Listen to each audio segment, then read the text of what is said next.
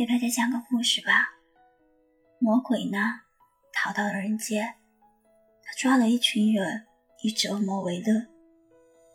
他让这群人给他讲故事，谁能感动他，他就放过谁。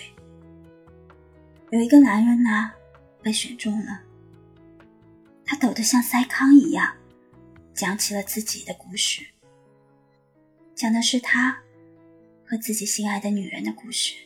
那是一个悲伤的故事。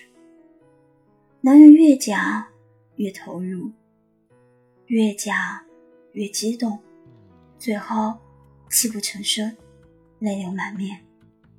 可是魔鬼却在一旁不耐烦了，他粗鲁的一巴掌打断了喋喋不休的男人。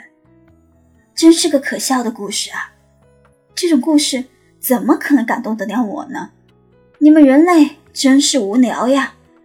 讲的故事都千篇一律。男人趴在地上，哼哼的挣扎着。他睁大了眼睛，看着魔鬼。魔鬼也十分戏谑的看着他。你是不是很不服呀？觉得自己的故事能感动天地，觉得自己的痴情无比。可是这个故事，除了你自己，又感动得了谁呢？如果他真的那么感动人，那这个故事里的女人为什么会离开你呢？男人听到这里，突然像泄了气的皮球一样瘪了下去。他无话可说了。是啊，真是个无聊又可笑的故事。连故事里的女人都能感动，又怎么可能感动得了魔鬼呢？其实，就算男人说的再感动，也只是感动他自己罢了。结局是不会变的。